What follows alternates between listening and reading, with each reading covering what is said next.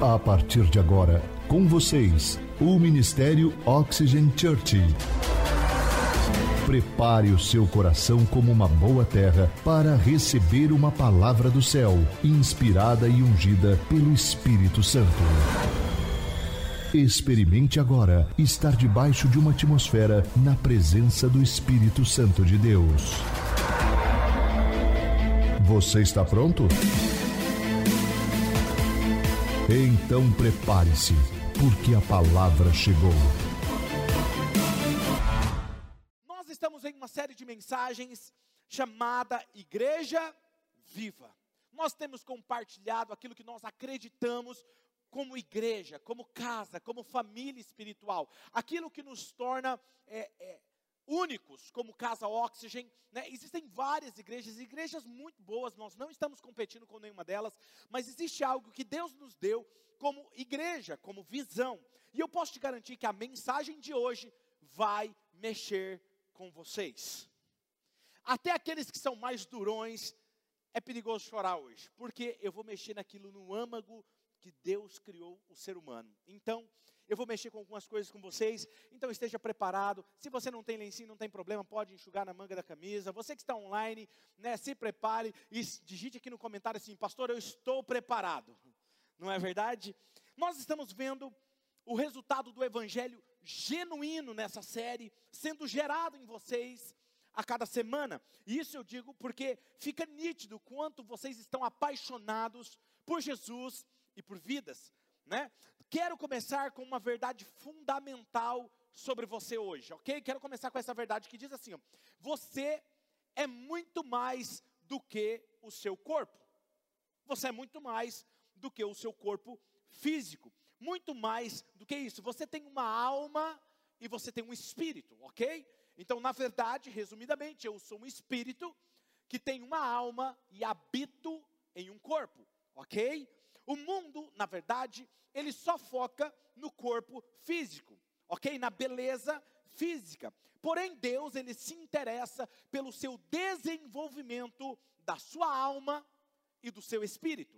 Então Deus não só se importa, Deus quer dizer que Deus não se preocupa com o seu corpo físico de jeito nenhum, muito pelo contrário, o seu corpo físico, você deve cuidar dele, cuidar da sua saúde, fazer exercícios físicos, cuidar para que você não fique acima do peso. Por quê? Porque ele é o veículo que Deus te deu para cumprir com o seu propósito. Se o seu veículo está com problemas, você não consegue chegar ao seu destino. Quem está me entendendo? Ok? Mas também, além do corpo físico, a alma e o espírito é importante. Por isso que Deus se importa que eu e você venhamos a desenvolver a alma e o espírito, para que nós estejamos prontos para a eternidade. Ok? Nós não estamos apenas vivendo aqui e agora, mas para um plano da eternidade. E na semana passada nós falamos sobre as cinco necessidades fundamentais que você só pode ter elas, essas necessidades supridas, quando você faz parte da família espiritual que é a igreja. Somente a igreja pode suprir essas cinco necessidades fundamentais do ser humano. E se você não assistiu, eu te encorajo a baixar no, o seu o aplicativo da Oxygen e acompanhar ou em uma das nossas redes sociais. E a igreja, ela é a ferramenta de Deus que Deus criou para te ajudar a suprir essas necessidades. Ou seja, quando você não faz parte de um corpo como igreja, família espiritual, você tem essas necessidades não, que não estão sendo supridas. Logo, se é uma necessidade, você sempre vai estar buscando suprir. Mas quando você busca suprir no lugar errado, você não tem elas supridas. Logo, você sempre percebe que está faltando alguma coisa. As pessoas dizem que a independência é o segredo da felicidade. A independência é o segredo da felicidade. Agora, posso ser honesto com vocês nessa, nesse domingo? Eu vou ser honesto com vocês, a independência, viver sem relacionamentos, sem conexões, é o ápice da solidão. Viver sem relacionamentos é o ápice da solidão. Agora vamos ser sinceros. Quantos aqui, seja sincero, por favor, ok? Quantos de vocês aqui que estão online, ou estão conectados comigo, ou estão aqui no presencial, já disseram ou já ouviram a expressão eu não preciso de outras pessoas. Levanta a mão. Ok? Digite aqui nos comentários, você que está online, eu já ouvi, ok? Ou eu já disse, né? Tá tudo bem. Agora perceba, eu fiquei pensando essa semana sobre essa afirmação, e eu descobri que todas essas pessoas que afirmam isso, é porque elas já se decepcionaram demais com as pessoas, ok? Porque eu não consigo imaginar alguém que nunca se decepcionou com pessoas, dizendo assim: eu não preciso de pessoas. Eu não consigo. Então, somente quem se decepcionou com pessoas dizem isso. E no ápice do cansaço, da frustração, em uma atitude de tentar se proteger de mais dor, de mais decepção, eles querem o quê? A independência. Eu não preciso de pessoas. Agora perceba, que não é porque essas pessoas dizem isso, não é porque elas são ruins. Não é porque elas são maus, não. Na verdade é porque elas se machucaram. E numa tentativa de proteger, elas vão fazer isso. E estudando o comportamento humano, eu descobri que Deus não faz nada ao acaso. Ele nos criou, ele não nos criou, perdão, ele não nos criou carentes de atenção. Ele não nos criou é, carentes de afeto. Ele não nos criou complexados com a rejeição ok? Não foi assim. O reflexo disso é o quê? Quando alguém está com essa síndrome da rejeição, síndrome de, de, que todo mundo te machuca, todo mundo te decepciona, o reflexo disso, a consequência de pessoas acreditarem nisso, está lá em Paulo diz em 2 Timóteo capítulo 3, ele vai dizer que em consequência disso, nos últimos dias as pessoas se tornarão cada vez mais egocêntricas, orgulhosas, amantes de si mesmas, buscam os seus próprios interesses, serão avarentos, soberbos, traidores, desobedientes a pais e mães, sem afeto, irreconciliáveis, cruéis, amam mais a guerra do que a paz. E quando eu olho para esse, para esse cenário, eu só pude enxergar que a raiz deste mal, a raiz deste problema, está lá na queda do homem, lá no jardim do Éden, ok? Quando tudo estava começando. Satanás fez Adão e Eva se sentirem rejeitados. Ou seja, coma desse fruto, porque Deus está escondendo algo de você. Ele não quer que você coma, porque se você comer, você vai ser igual a Ele. Deus não está dizendo tudo o que você acha que Ele está dizendo. E quando eles pecaram, eles se sentiram rejeitados. E essa raiz de rejeição está desde essa época, desde o pecado. E qual a forma de você resolver isso? Nós vamos falar mais sobre isso em outros cultos, mas é o que? Você entregar sua vida a Jesus, reconhecer e relembrar que você é filho. Quem é filho não se sente mais rejeitado. E o maior problema da humanidade hoje é essa rejeição, ok? Existe, a pessoa precisa entender que desde então, o ser humano vem tentando fazer parte de relacionamentos, fazer parte de uma comunidade como família, e o inimigo está tentando cada vez mais o que? Destruir comunidades, destruir relacionamentos, destruir famílias, destruir casais, ok? Casais unidos, quer destruir uma liderança coesa. Por isso, século após século, ele tem se infiltrado dentro das famílias, dentro das empresas, dentro das comunidades, dentro das igrejas e colocado algo que nós chamamos de traição. Diga comigo, traição. A traição, eu acredito que é o pior veneno que o inimigo possa usar contra os relacionamentos. Por isso que geralmente nós falamos assim: se alguém me trair, está acabado. Entende? Por isso que eu quero construir um raciocínio em resposta a essa afirmação. Por isso o título da mensagem de hoje é: Eu não preciso de pessoas. Ok? Eu quero construir uma resposta quanto a essa afirmação. Como eu já disse para vocês, eu sou uma pessoa que sou observador do comportamento humano. E como pastor, eu já viajei o mundo, países, em diversos lugares, e já passei horas em aeroportos, em tempos de conexões, e eu já vi comportamentos do ser humano dos mais estranhos aos mais bizarros. Vou compartilhar um com vocês, posso? Eu vi uma vez um cara numa conexão, nós estávamos, eu estava no aeroporto, estava cansado. E quando você está cansado, você já leu o livro, você já acabou o livro, você já leu o celular, gastou a bateria do celular, e aí você não tem mais o que fazer. Aí o que você vai fazer? Ficar olhando para as pessoas. E eu estava numa daquele momento, e, cansado, já estava cinco horas no aeroporto, e eu estou olhando e de repente eu vejo um cara assim.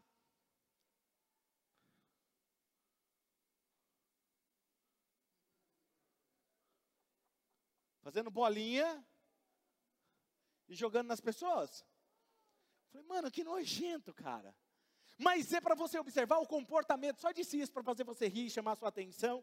Mas é interessante como as pessoas, elas necessitam desesperadamente por aceitação de outras pessoas. Eu já vi pessoas discutindo nos aeroportos, eu já vi pessoas conversando com saudade do seu amor pelo celular, eu já vi pessoas fazendo FaceTime, eu já vi pessoas discutindo, conversando entre amigos, viajando com amigos, eu já vi pessoas viajando sozinhas, eu já vi todo tipo de pessoa, mas o que eu percebi é que as pessoas estão desesperadas por aceitação. Nós queremos a atenção dos outros, a aprovação dos outros. Por isso que quando nós postamos algo, nós ficamos olhando quem curtiu, quem compartilhou. Por isso que as redes sociais, sabendo dessa necessidade do ser humano, elas oferecem algo para ganhar dinheiro em cima de uma necessidade do ser humano, ok? E está tudo bem, faz parte do ser humano.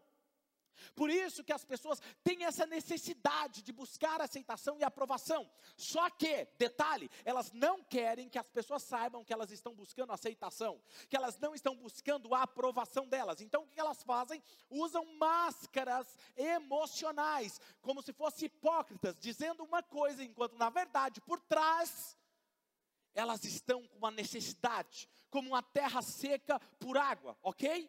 Nos ensinaram que a felicidade, ela vem da independência, mas na verdade a felicidade vem da interdependência. O que é interdependência? É dependermos uns dos outros.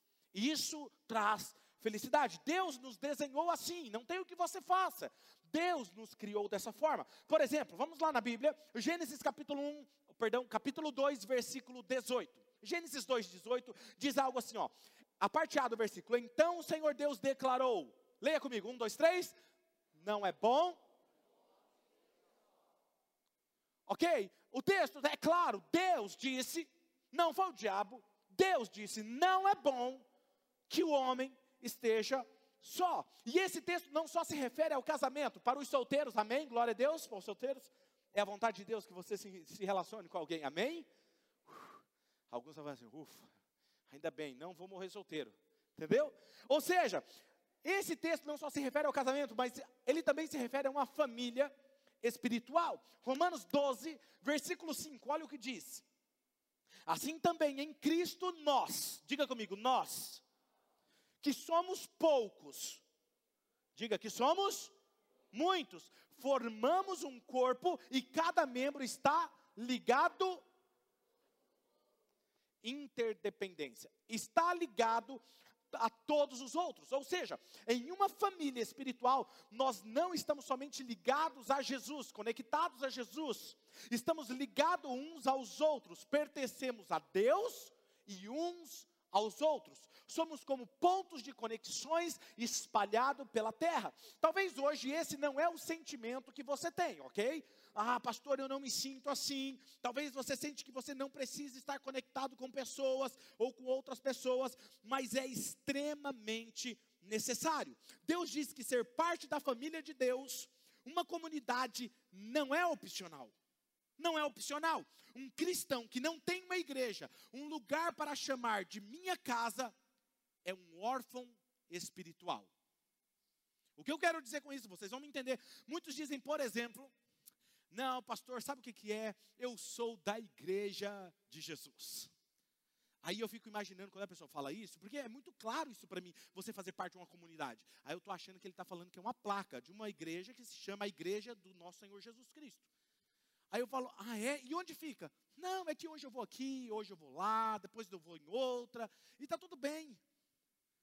Eu já vejo que essa pessoa ela não tem conhecimento da palavra. Outras pessoas dizem assim: não, pastor, eu gosto mesmo é de andar em diversos lugares e estar ajudando em todos os lugares, em diferentes culturas espirituais. Qual é o problema disso, gente? Vamos lá. Quem aqui é pai e mãe? Você que está online, digita aqui, eu sou pai e mãe. Levanta sua mão ou conecta aqui no comentário e me diz. Levanta a mão aí, ok? Ok. Pensa comigo aqui, vocês vão entender o que eu estou querendo dizer. Imagina o seu filho ouve o seu ensinamento dentro de casa, ok? Aí ele pega e ele sai. Aí ele vai na casa do colega, do vizinho. Aí lá na casa do colega ele aprende um negócio diferente do que você ensinou. Acontece isso ou não? Sim. Aí depois ele vai na outra casa. E ele aprende outra coisa. E depois ele vai na outra casa e ele aprende outra coisa. Ele sempre fica de casa em casa. Qual é o resultado dentro da sua casa? Diga rebeldia. Sabe por quê? Porque ele nunca vai concordar com o que você fala, porque ele está se alimentando de diversos ensinamentos ao mesmo tempo, com culturas diferentes. Filhos que constroem algo espetacular são filhos que têm valores e princípios de uma casa. A mesma coisa que acontece. Hoje, as pessoas que estão aqui hoje, aí ela ouve o pastor Claudinei pregando. Nossa, o pastor prega bem, né? Pá. Aí ele vai lá na igreja A, e aí, olha aquela igreja lá, oi, aquele também é legal. Aí vê uma outra coisa, um ensinamento, uma outra cultura. Está errado, gente? Não. Mas naquela cultura é uma verdade para eles, mas aqui é uma outra cultura. Aí ele vai em outra igreja, ele ouve outra coisa, ele vai na internet, ele ouve outra pregação, depois ele ouve, depois ele chega aqui ele fala assim, pastor, mas por que, que o senhor não ensina o que o fulano de tal está ensinando? Fala, porque não faz parte da nossa cultura. E até ele entender isso, ele está gerando desconforto. Percebe o que eu estou querendo dizer, gente? A importância. Isso quer dizer que eu não posso ir na casa do amigo? Não, de jeito nenhum. Eu posso ir, mas eu tenho uma casa que eu chamo de minha casa, meus valores, minha visão. Então, quem anda de casa em casa não tem um lugar para chamar de minha casa, é órfão e não filho. Deus tem uma grande história, por exemplo, para escrever através da sua vida. Porém, essa missão de vida você não pode cumprir sozinho e nem vai cumprir ela sozinho, ok? Por exemplo, por isso hoje eu quero te dar rapidamente cinco razões para ter uma igreja por causa da tua saúde emocional e espiritual. Pastor, é, exatamente, cinco razões. Então você que está anotando, anote. Você não pode ter saúde emocional sem estar conectado a outros no corpo de Cristo, na família de Deus. Primeira razão é que pessoas me ajudam no caminho. Diga comigo, pessoas me ajudam no caminho. E esse é um benefício, um dos benefícios de fazer parte da família de Deus. Porque a Bíblia se refere à sua vida espiritual como o seu caminho a sua jornada, o seu caminho espiritual, a sua jornada espiritual. Tanto que os primeiros cristãos foram chamados de pessoas do caminho. Por quê? Porque caminho se refere ao que? A uma jornada. Você não chega a um ponto, sai de um ponto para outro ponto se transportando. Você simplesmente sai de um ponto para outro ponto, dando um passo de cada vez. E isso é uma jornada duas pessoas precisam entender isso. A Bíblia diz: caminhe em amor, caminhe em fé, caminhe na verdade, caminhe em alegria. Perceba, é uma jornada. É um processo, e esse caminho é muito melhor e mais leve quando nós temos outras pessoas para trilhar esse caminho conosco, nos ajudando nesse processo ok? Colossenses capítulo 2, versículos 6 e 7, olha o que esse texto diz. Portanto, assim como vocês receberam Cristo Jesus, o Senhor, continuem a viver nele. Próximo versículo, olha o que diz: Como que eu devo viver nele? Enraizado. Gente, perceba o que eu estava falando. Você não fica andando de casa em casa. Quem está enraizado fica onde? No lugar. Não é igual a árvore dos desenhos que tira as raízes e sai assim, ó. Hã? Enraizados. Como? Olha lá. Enraizados e como? Edificados. Edificado tem a ver com construídos. Nele, firmados na fé, como foram ensinados, transbordando de gratidão. Ok? Por que, que Deus compara a vida com um caminhar? porque é uma viagem, porque é uma jornada, porque é um processo, e nós devemos andar na luz, andar em obediência, andar no Espírito, andar como Jesus andou. E Deus não planejou que você andasse sozinho, ok? Por isso que quando Jesus foi enviar os seus discípulos, ele enviou como? De um em um, é isso? Não, de dois em dois Jesus enviou. Jesus sabia desse processo, ok? Por exemplo, só aqui para dar uma pincelada: Eva pecou quando ela estava junto com Adão? Sim ou não? Não. Eva pecou. Ela foi abordada por Satanás quando ela estava longe de Adão, sozinha. Todas as vezes que você vai ser tentado, você vai estar longe da comunidade que te fortalece. Por isso que maior, a maior missão do diabo é te afastar do gol, é te afastar da comunidade da igreja. Pode prestar atenção, ele vai te afastar, porque lá você fala, não, é que eu preciso dar um tempo. É a pior mentira que Satanás inventou. Você não precisa de tempo, você precisa de uma família espiritual que te encoraja. Amém? E eu volto a dizer isso, não tem a ver com solteiros e casados, isso que eu estou falando, ok? Muitos solteiros andam juntos em comunidade. Quando você olha para o Oxygen One, eles têm tribos. Agora eles têm lá os tubarões, as corujas. Olha, estou falando? Eles têm uma comunidade. Então existem solteiros andando juntos. Eles vão comer, gente, eles dão trabalho na, nos lugares, nos restaurantes. Chega lá todo mundo dando trabalho para o dono, entendeu? Porque não tem cadeira para todo mundo. Aí imagina quando o oxigênio estiver maior. Eu já sempre falei isso. Falei, eu gosto de dar trabalho para os restaurantes. Gosto de chegar todo mundo. Não, agora você se vira, filho. Arruma cadeira para todo mundo, arruma alimento para todo mundo. Então eles têm senso de comunidade, de família. E está cheio de casados andando sozinho. Então perceba que não é ser solteiro ou casado. Tem outras pessoas por perto, faz parte, é mais seguro, corre menos riscos, ok? Quando você passa por momentos difíceis, é melhor você caminhar junto com outros, porque quando você passa por momentos difíceis, tem pessoas do seu lado para te encorajar e te animar te dá apoio, e isso evita que você desista facilmente. É mais fácil você desistir quando você está sozinho, mas quando tem outro do seu lado dizendo, vamos, não desista. Diz ao outro, a Bíblia diz: diz ao outro, esforça-te e tem bom ânimo.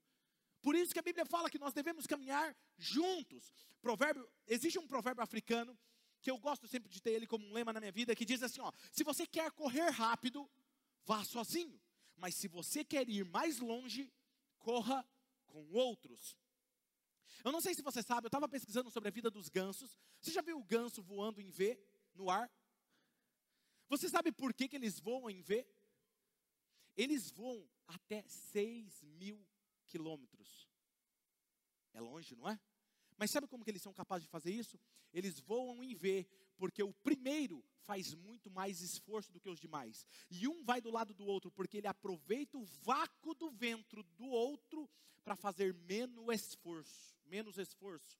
E o que, que vai acontecendo? Um vai descansando em cima do trabalho do outro, ficar leve para todos. Daqui a pouco, quando da frente se cansa, ele passa para trás. E o outro assume a frente. E eles vão em comunidade, andando juntos, até chegar o seu destino. Perceba, até os animais entendem esse princípio. Agora perceba isso, olha só. O sábio anda com outros, mas o insensato confia em si mesmo.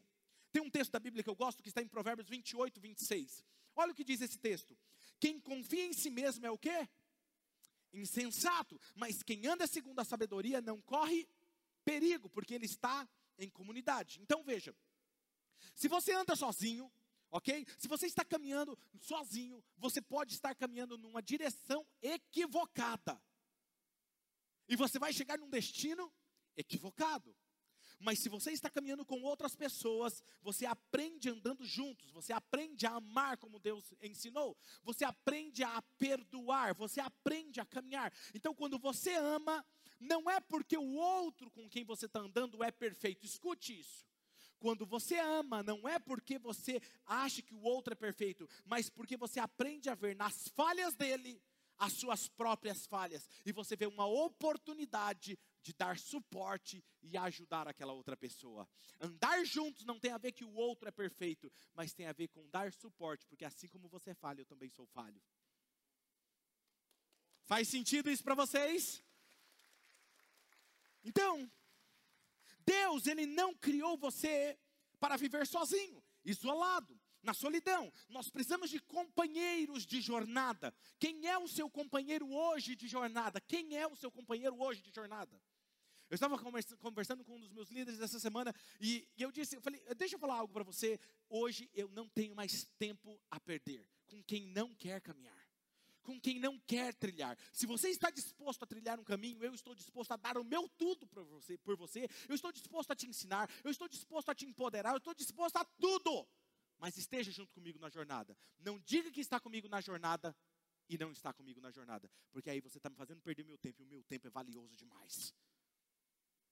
Percebe o que eu estou querendo dizer com vocês? E a gente precisa entender isso, ok? Família, uma coisa que você precisa entender: qual é o antídoto para a solidão? Família de sangue e a família espiritual. O problema é que às vezes a família biológica, às vezes ela vai estar lá quando os momentos difíceis, mas as pessoas morrem, as pessoas vão embora, as pessoas mudam. A única que sempre vai estar lá é a família espiritual. Hebreus capítulo 10, versículo 25. Olha o que diz esse texto, é interessante. Não, vamos ler juntos, vamos lá? Um, dois, três. Não deixemos de nos reunirmos como segundo costume de alguns, mas procuremos o que, gente? Percebe? Não deixemos de nos reunir como família, como igreja, como é costume de alguns. Porque quando você está junto como família, você se encoraja. É disso que eu estou falando. A igreja é sua rede de relacionamento mais segura. Quando você estiver cansado, quando você estiver pensando em desistir, a igreja é o lugar de consolo e de encorajamento. Você foi criado para fazer parte de uma comunidade. Ok? Você se sente completo. Você algum dia, quem aqui, vamos ser sinceros de novo, posso contar com a sinceridade e honestidade de vocês, aqui online ou aqui presencial? Posso? Vamos lá. Quem aqui já pensou, hoje eu não estou afim de ir na igreja? Levanta a mão. Seja sincero. Isso. Muito bom. Agora eu vou te fazer uma coisa. Você sabe o que eu descobri? Que esses momentos que a gente sente, puxa, cara, eu não estou com nem um pingo de vontade de ir na igreja, é os momentos que mais nós precisamos estar na igreja. Sabe por quê? Porque quando você está assim, não está afim de ir, é justamente porque você está decepcionado, sua fé está abalada, ou você está frustrado. É justamente o momento que você precisa estar na igreja para ser encorajado pelos outros. E o que, o inimigo quer? Falasse para você: não vai hoje não. Você está cansada. Que tal pegar um pote de sorvete? Você tem aquela série que faz tempo que você está querendo terminar e nunca termina. Pega ela. Aí você vai, pega o pote de sorvete desse tamanho, senta no sofá. Você acha. Tem gente falando que agora o nosso pastor estava lá. Não estava sentou e maratonou a sua série. No final, você ficou mais frustrada, porque você ficou com raiva, que você quebrou sua dieta. É ou não é? Aí depois vai lá nos stories, fica vendo os cultos, um pedacinho dos cultos, como se fosse migalhas. Não se contente com migalhas, se contente em viver em família e sair daqui empoderado para viver algo incrível de Deus. Deus tem o melhor para você. Não pare, não desista, porque é isso que o inimigo quer de você. Sabe, isso me empolga demais quando eu entendo o valor do que tem uma igreja. Sabe, sabe esses momentos de bad que nós temos, todos nós temos, mas quando nós estamos passando por frustração, decepção, a nossa fé está abalada, são nesses momentos que nós precisamos de estar em uma atmosfera de fé, onde você precisa cantar: Deus é um Deus de milagres, Deus é um Deus que abre caminho onde não tem caminho, Deus é o meu Deus, Ele me ama e Ele vai passar qualquer obstáculo para me alcançar, vai destruir todas as mentiras. Quando você canta isso, ouve uma palavra como essa, eu quero ver o diabo te parar durante a semana. Eu quero ver, não para, porque você está empoderado por Deus. Então, quando eu me uno a outras pessoas e eu começo a adorar, toda a minha frustração, cansaço vai embora. A comunidade é a resposta de Deus para a solidão. E todos nós precisamos de um lugar que nós podemos praticar os nossos relacionamentos. 1 Coríntios capítulo 14, versículo 30 e 31 diz assim, ó: E se enquanto alguém está a falar a palavra de Deus, outra pessoa receber uma revelação do Senhor, aquele que está a falar deve terminar. Assim, pois, todos os que têm uma profecia podem falar, mas um após o outro. Dessa forma. Dessa forma, como? Organizada. Sozinho em casa? Está falando sozinho? Não, um ambiente que tem várias pessoas. Olha só, dessa forma, vamos ler juntos? Um, dois, três. Todos todos aprenderão e serão ajudados. Vou dar uma revelação aqui agora para vocês que provavelmente vocês estão conectados tanto com Deus que vocês sabem. A palavra no grego para todos significa falando para vocês, vocês são incríveis. É muita sensibilidade com o céu. Todos. Veja que isso só é possível onde, gente? Num pequeno grupo. Onde você pode encorajar as pessoas. Efésios capítulo 4, versículo 16. Dele todo o corpo todo o corpo, ajustado e unido pelo auxílio de todas as juntas. O que acontece? Cresce e edifica-se a si mesmo em amor, na medida que cada um faz a sua parte. Qual é a parte sua dentro do corpo de Cristo? Eu cresço com outras pessoas. 1 Pedro 4, versículo 9 e 10. Sejam mutuamente hospitaleiros, sem reclamação. Cada um exerce o dom que recebeu para o que, gente? Para você mesmo. Use o dom para você mesmo, não é isso que o texto está dizendo? Use o dom para quê? Para servir os outros, administrando o que, gente? Fielmente a graça em suas múltiplas formas. Anote isso. Anote isso. Não posso crescer sem a ajuda de pessoas. Em outras palavras, o que esse texto está falando é: receba uns aos outros na sua casa, sem falar mal de ninguém sem falar mal de ninguém. É isso que o texto está dizendo. Isso se chama hospitalidade. Você faz isso. Você abre a sua casa, por exemplo, para um pequeno grupo, para um gol. Ah, pastor, mas esse negócio de ter gente na minha casa. Ei, deixa eu te falar uma coisa. Chama três amigos, quatro amigos, está tudo bem. Começa um gol na sua casa. Tudo que você precisa é se inscrever, é pedir orientação, e nós vamos te orientar, nós vamos te ajudar. Nós vamos começar essa semana os gols novamente. É leve, é a cada 15 dias. Só precisa duas, três, quatro pessoas. Depende do tamanho da sua casa, o que você precisar. Entende? Tem uma TV lá que passa, tem internet, que possa ter acesso a vídeos. Ok? Nós vamos ser sinceros, vamos ser sinceros aqui. Qual desculpa seria ideal para você não participar de um gol? Se você sabe que o gol é para o seu crescimento espiritual, para a sua proteção, para te ajudar na sua jornada, qual seria a melhor desculpa para você não participar de um gol? Talvez seria Pastor, é que minha casa está suja. Talvez seja minha casa pequena. Ah, é? Não cabe duas ou três pessoas? Antes eu morava num apartamento que o sofá da sala cabiam três pessoas. Das três pessoas, se as três levantassem, não passava mais ninguém, porque tinha TV. Ok? Aí tinha a mesa do, do, do jantar, a copa ali, que estava do lado, que cabia mais umas três pessoas. Sabe o que eu fiz? comecei um gol na minha casa. Vamos lá. Porque eu acredito no poder dos relacionamentos. Talvez você vai falar assim: não, pastor, é que eu não gosto dos meus vizinhos. Eles são chatos. Ou talvez ninguém virá minha casa porque é longe. Será? Você não foi criado para estar sozinho, por isso o pior castigo. Qual é o pior castigo, gente? Qual é a pior tortura para um ser humano? O que, que faz quando alguém comete um crime? Coloca ele como? Em isolamento. Porque isso é uma tortura psicológica. Você não foi criado para viver sozinho. Não faz bem para a saúde mental. Todos nós queremos pertencer a um lugar, a uma marca. Por isso que pessoas usam marcas. Por isso que as marcas são empoderadas e forçam as marcas. Porque quem usa aquela marca faz parte de uma comunidade elitizada. Faz parte de uma comunidade que acreditam naqueles valores. Segunda razão, segunda razão porque faz bem para a sua saúde emocional e espiritual. O trabalho de dois é melhor.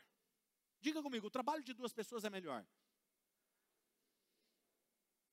Não só preciso de pessoas para caminharem comigo, mas eu preciso de pessoas para trabalharem comigo. Existe algo, não sei se você sabe, mas existe uma missão para que eu e você cumpra na nossa vida, que não é para a gente fazer sozinho. Não é sozinho.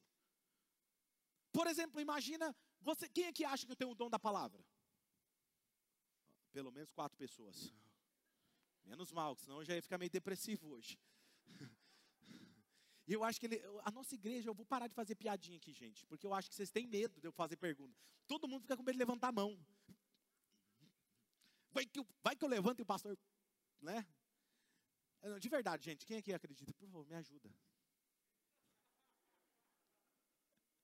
Agora imagina se, por que, que você acha que eu tenho o dom da palavra? Porque você me ouve ministrando. Porque as ministrações estão servindo para alguma coisa. Senão você não sairia da sua casa. Faz sentido? Agora, o que, que você acha de eu ficar na minha casa, isolado, num quarto, e pregando só para mim mesmo? Não faz sentido. Perceba. Agora, não estou sozinho. Eu tenho uma equipe de louvor que vem aqui e dá o melhor deles, com o talento deles, que é cantar. Ok? Aí eles preparam o ambiente, a atmosfera. Só que antes deles tem lá a Ox Café, que prepara um café delicioso para você, um cappuccino, que eu nunca vi em outro lugar. E eu fico até assim, quando eu vou, eu peço um cappuccino, eu falo, hum, não dá. Porque é muito bom. E ainda mais agora que tem a água, né? uma das melhores águas do mundo, tem a Ox Café.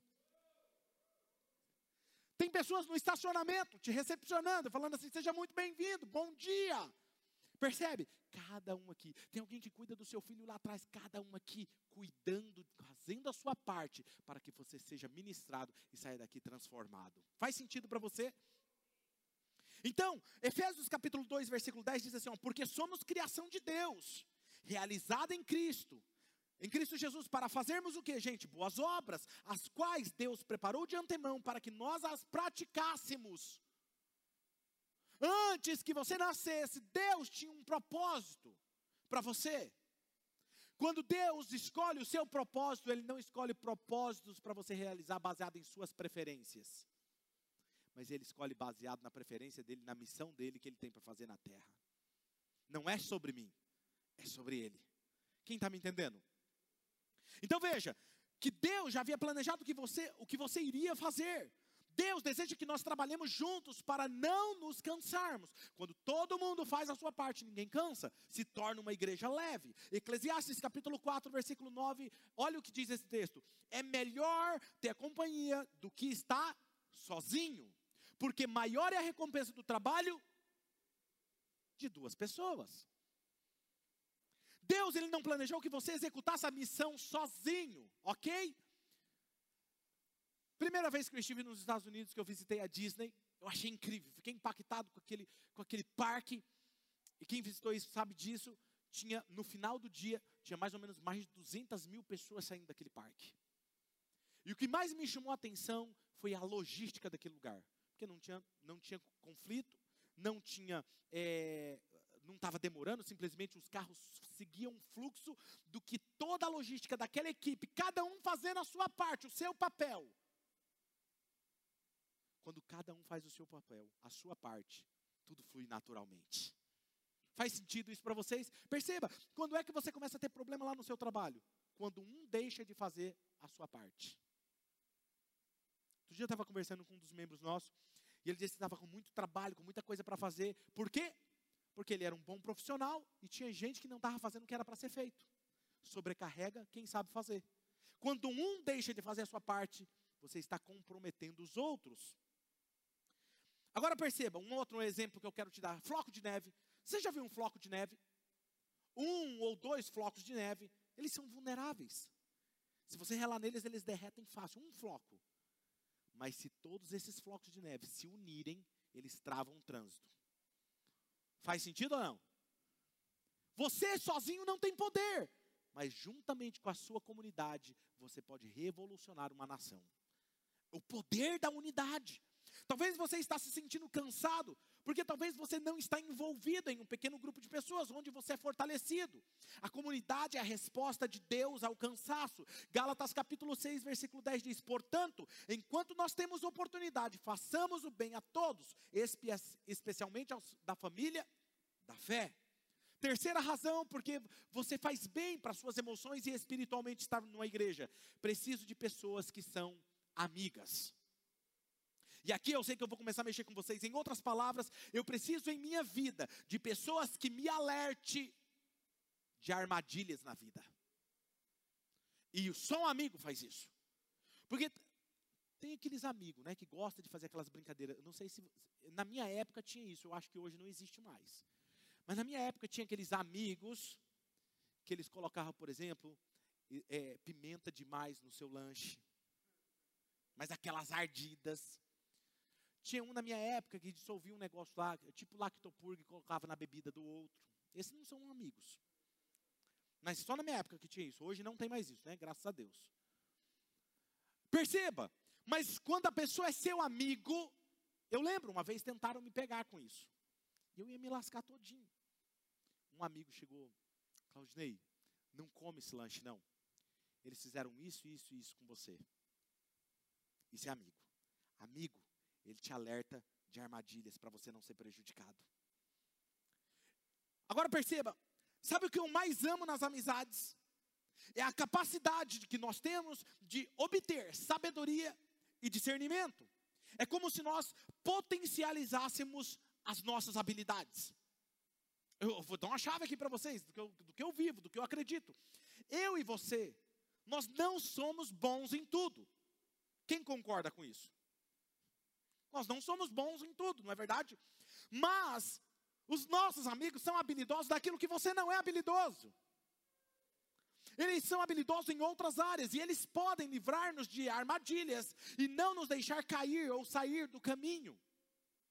Eu não sei você, mas eu somos todas as habilidades dos meus amigos com as minhas. Então, por exemplo, se eu não tenho habilidade em uma área, mas eu tenho um amigo que eu tenho, eu tenho aquela habilidade. Porque eu sei que as habilidades deles são habilidades para mim. Porque quando eu precisar da habilidade deles, eles vão me fornecer aquela habilidade. E as minhas habilidades são habilidades deles também. Faz sentido o que eu estou querendo aqui dizer para vocês? Essa é o poder, esse é o poder da influência.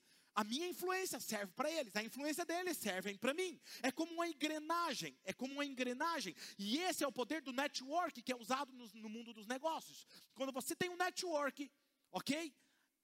Vocês têm o quê? A habilidade que você abençoa a vida do outro. E a habilidade dele serve para a habilidade contra você também. Isso é o que a Bíblia chama de cuidar dos interesses uns dos outros. A Bíblia, o mundo chama de network. A Bíblia fala cuidar dos interesses uns dos outros.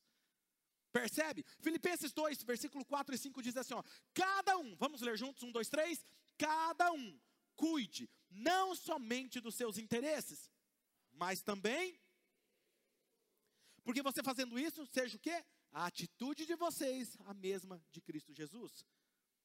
Quem aqui já saiu de férias e pediu para um amigo dar uma olhadinha na sua casa? Agora eu vou te fazer outra pergunta, não precisa levantar a mão. Quem aqui já pediu para um amigo te ajudar a cuidar da sua alma? Que é o seu bem mais valioso do que a sua casa.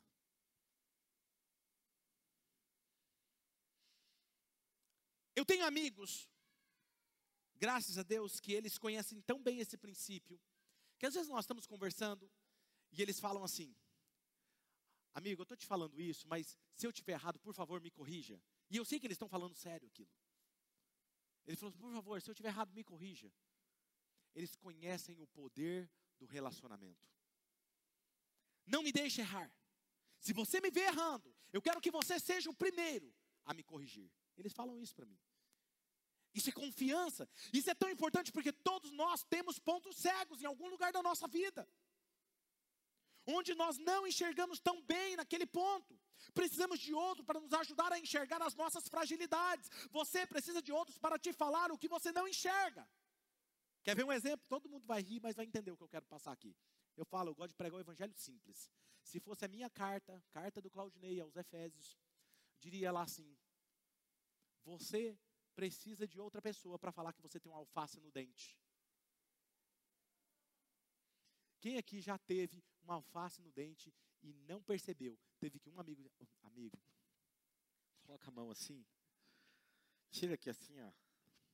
Tem uma alface. Percebe? Todos nós temos um alface no dente.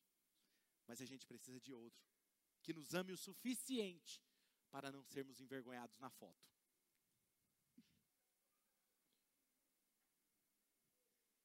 Faz sentido? Hebreus capítulo 13, versículo 1 diz o que? Seja constante o amor fraternal. Por exemplo, quando você vai nos aeroportos, está cheio de segurança para tudo quanto é lado, olhando se tem alguém armado, se tem algum terrorista. Mas eu quero falar algo para você. Você sabia que você tem um inimigo que é muito mais perigoso do que qualquer arma, do que qualquer bomba, do que qualquer terrorista dessa terra? Ele está planejando constantemente te atingir, destruir a sua família. Satanás luta contra nós com um grande arsenal de armas, de hábitos, vícios, feridas emocionais. E a missão dele é matar, roubar e destruir. Muitas vezes, ele nos atinge. Por que ele nos atinge? Porque tentamos lutar sozinhos contra ele. E isso é loucura, acreditar que nós podemos vencer sozinhos uma, uma armadilha do inimigo. Casamentos destruídos. Tantas coisas. Quando o seu casamento teve problema, para quem você ligou? Quando você teve aquele problema, você recebeu aquela notícia, para quem você ligou? Que você sabia que ia te atender e orar com você, para quem você ligou? Eclesiastes 4,12: Um homem sozinho pode ser vencido, mas dois conseguem defender-se. Um cordão de três dobras não se rompe com facilidade. Quando eu leio esse texto, me faz lembrar de um momento muito dolorido na minha vida. Que todos aqueles que se diziam ser meus amigos se afastaram. Pastores amigos meus se afastaram. E um pastor de outro país me ligava para saber como é que eu estava. E eu me perguntava, mas por que? Cadê aquele que está aqui do meu lado? Não me pergunta como eu estou. Precisa outro de outro país. E sabe o que ele fez? Ele falou assim, Claudinei, eu não consigo te atender como você precisa. Mas eu vou te conectar com outro pastor aí no Brasil, que ele vai cuidar de você. Foi quando eu conheci o pastor Costa Neto da Videira, e sou grato por esse mentor que surgiu na minha vida, ele e o Lucas. Porque eu tinha um amigo. Quem você tem? Eclesiastes 4:10. Se um cair, leia comigo, olha isso, se um cair, o amigo pode ajudá-lo a levantar-se. Mas pobre do homem que cai, não tem quem o ajude a levantar-se. Quarta razão. Eu preciso de pessoas que sejam heróis. Para isso, precisamos da família espiritual para nos ajudar a passar por momentos difíceis, momentos de alegria, momentos em que nós precisamos de compreensão e atenção dos amigos para nos esperar. Sabe aquela hora assim que você está indo a pessoa fala, não, vamos esperar fulano. Nós precisamos desses amigos. E na verdade o que acontece? Pessoas assim, esses heróis, eles não usam capas, eles não usam máscaras. E por eles não usarem máscaras e capa, muitas vezes nós ignoramos eles no caminho. Nós não valorizamos esses heróis que realmente estão lá quando nós precisamos. Não reconhecemos elas no caminho, esses heróis se fazem às vezes de fraco, só para te encorajar, para você não se sentir sozinho. Tem um amigo que ele estava um pouco acima do peso, estava querendo perder peso, e ele não tinha ânimo para ir para academia, para fazer alguma coisa. Eu falei assim, cara, vamos correr. Eu já corri, eu corro 10 quilômetros, fácil para mim. E aí ele falou assim, ah, mas você corre muito. Eu falei, não, cara, faz tempo que eu parei de correr. Vou correr devagar com você que eu não aguento, não. Ele se faz de fraco para te encorajar. E todo dia eu estava lá, começando a correr com ele. Quando eu não aguentava, para, para, vamos parar. Faz sentido isso para você? esses verdadeiros heróis se fazem de fraco para te encorajar. Para te ajudar, eles não crescem sozinhos, eles te ajudam a subir de nível em tudo que fazem. Se eu estou no nível, eu levo meus amigos comigo, faz parte deles, desse coração, desse herói. Todos nós teremos momentos em que nós vamos precisar de alguém, que alguém intervenha na nossa história. E às vezes alguém vai chegar em você e te dar um choque e falar assim: cara, ou você vai, ou você vai, você não tem opção. São heróis não usam máscaras, não usam capa, mas eles estão lá, são os primeiros a acreditarem em você, acreditarem no teu chamado, acreditarem no teu casamento, acreditarem no seu chamado, acreditarem na tua profissão. Quando todos estão falando, desista, fecha as portas, ele vai lá e diz assim: rapaz, vai chegar novos clientes, faz isso, faz isso outro. Ele te ajuda, ele te empodera. Esses são verdadeiros heróis que encontramos na jornada. A minha pergunta é: quem é o seu herói hoje? Você já passou por algum momento em sua vida difícil? E quando você estava sem força, dor, a dor tinha tomado conta do seu coração, a falta de esperança já havia ido embora, e você olhou do lado, e alguém pulou na sua frente, no seu caminho. Lembra desse momento? Orou com você, ou apenas te ouviu, ele não orou, mas ele apenas te ouviu, ele estava lá quando tudo estava desabando. Esse tipo de gente, eles não falam muito. Mas para você saber quem são os heróis, os verdadeiros heróis, eu vou te dar uma dica. Nos momentos de maiores dores, eles estiveram lá. Quando todos te deixaram, foram aqueles que ficaram com você. São os heróis. Às vezes não falaram nada, só olharam para você e falaram assim: amiga, amigo, eu estou aqui. E era tudo o que você precisava. Deixa eu te passar, assista esse vídeo. Dá licença aqui. Você tem alguém que, quando você está lutando sozinho, e você às vezes é atingido pelo inimigo,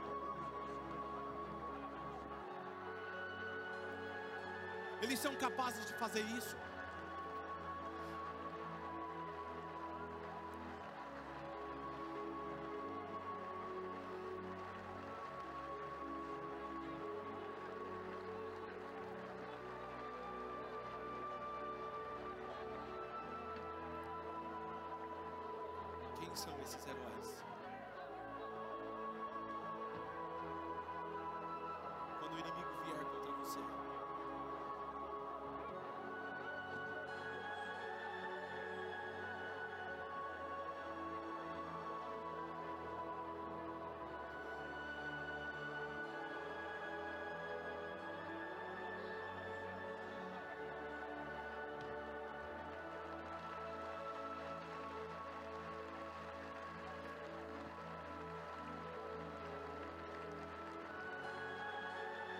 Uma verdadeira amizade é ter heróis sem capa e sem máscaras do seu lado.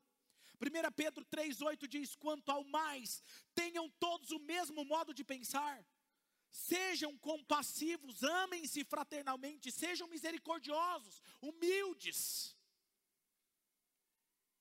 Gálatas 6,2: Levem os fardos pesados uns dos outros, e assim cumpram a lei de Cristo.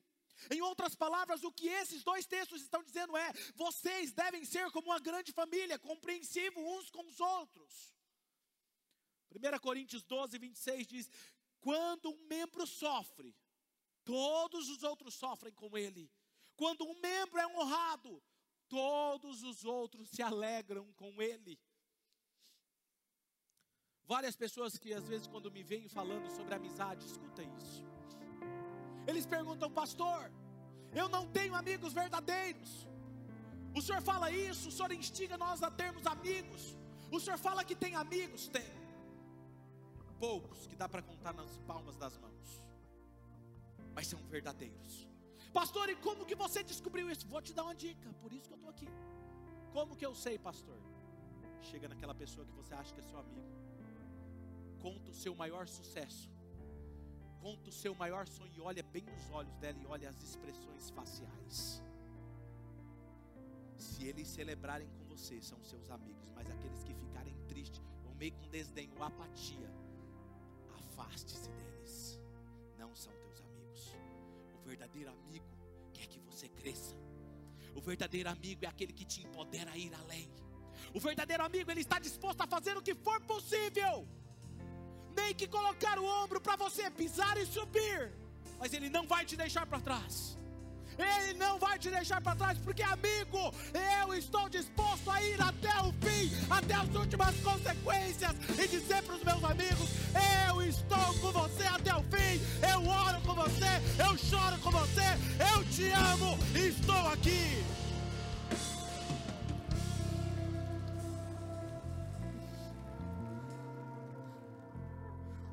Verdadeiro amigo é quando ninguém está olhando e você está ganhando, você está aparecendo, você está brilhando e ele está lá de trás das cenas celebrando por você. Assista esse vídeo. Quem é essa pessoa hoje na sua vida? Quem é esse?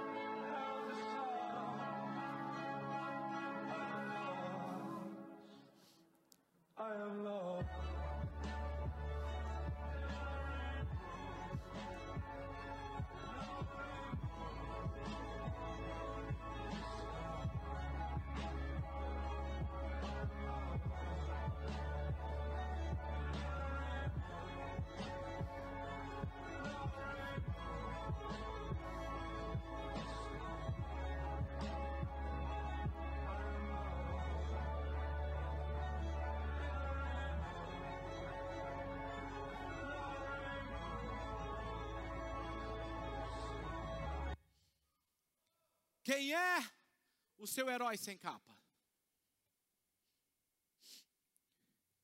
Sabe qual é o problema de muitos de vocês? É que vocês querem um herói do seu lado, mas você não está sendo herói para ninguém. Antes de você querer que um herói esteja do seu lado, seja você o herói na vida de alguém. Quando ninguém foi lá atrás de você, quando ninguém te ligou, quando ninguém se importou, esse seu herói foi lá e falou assim: Cara, eu me importo com você. Sai dessa bed. Levanta, limpa suas lágrimas, levanta sua cabeça e volta para a guerra, porque você não está sozinho. Lembra do que eu falei que a amizade é como uma engrenagem? Você faz a sua parte e a outra faz a parte dela. Por isso se torna uma engrenagem. Se uma parte quebrar, a engrenagem se quebra. Quinta razão e última, preciso de pessoas para compartilhar a fé e a esperança. Sabe, você sabia que Deus disse para você: Eu quero que você compartilhe aquilo que eu estou fazendo na sua vida. Essa semana eu liguei para uma amiga e eu disse para ela: Olha, eu sei que o que você está passando é muito difícil, mas eu quero dizer para você que nós estamos aqui. Eu disse: Amiga, nós estamos aqui. Se for para chorar, nós vamos chorar juntos. Se for para orar, nós vamos orar juntos. Conta comigo. Sabe o que é isso? É compartilhar o que Deus está fazendo comigo. Ei, espera aí, deixa eu te falar. Você está desanimado? Deixa eu te contar o que Deus fez na minha vida. Um dia eu estive assim. E Deus me empoderou, Ele fez assim, assim, assim, Ele pode fazer na sua vida. Eu vou orar por você, porque eu creio. Porque o nível de fé da pessoa está abalada, mas a sua fé está inabalável. Por isso que precisamos de heróis assim na nossa vida. Se é bom para mim, é bom para o outro maior testemunho é aquilo que você vive, não é o que você fala. Por isso que nós enfatizamos tanto os nossos gols. É ideal que você esteja num gol. Porque nós não conseguimos, eu não consigo ser amigo de todos vocês, mas nós podemos ser amigos uns dos outros. Falamos e damos ênfase porque o gol é o coração da Oxygen. E se você quiser um dia fazer algo importante nessa casa, e só vai fazer uma coisa, seja participar de um não é servir, não é fazer qualquer outra coisa. Esteja em um grupo. Por quê? Porque eu não estaria sozinho nos momentos que mais precisasse. E eu seria herói na vida de outros. João 13,35 diz: Nisto todos conhecerão que vocês são meus discípulos, se vocês amarem uns aos outros. Posso te fazer uma pergunta pessoal? Quem vai estar no céu por sua causa? Quem vai estar no céu sua causa. Não precisa você fazer isso sozinho. Filipenses 1:27 diz: "Não importa o que aconteça, exerçam sua cidadania de maneira digna do evangelho de Cristo, para que assim, quer eu vá ou eu veja vocês, quer apenas eu ouça a respeito em minha ausência, eu fique eu sabendo que vocês permanecem firmes num só espírito, lutando unânimes pela fé evangélica." Isso é o que eu quero ouvir de vocês, família Oxygen. Eu quero ouvir de vocês. Deixa eu te fazer outra pergunta pessoal. Tem alguém aqui que é um herói, uma heroína na sua vida? Quem é o seu parceiro de jornada? Com quem você pode confiar e abrir o seu coração e orar juntos? Você já ligou, mandou uma mensagem reconhecendo a ação daquela pessoa na sua vida? Esses heróis devem ser reconhecidos e honrados, como você viu no vídeo. Honrados e colocados em alta estima. Fala, cara, você ocupa um lugar. Mina, você ocupa um lugar especial na minha vida. Você consegue perceber que somente a igreja pode oferecer isso e vivermos isso da maneira como a Bíblia nos ensina? Feche os seus olhos.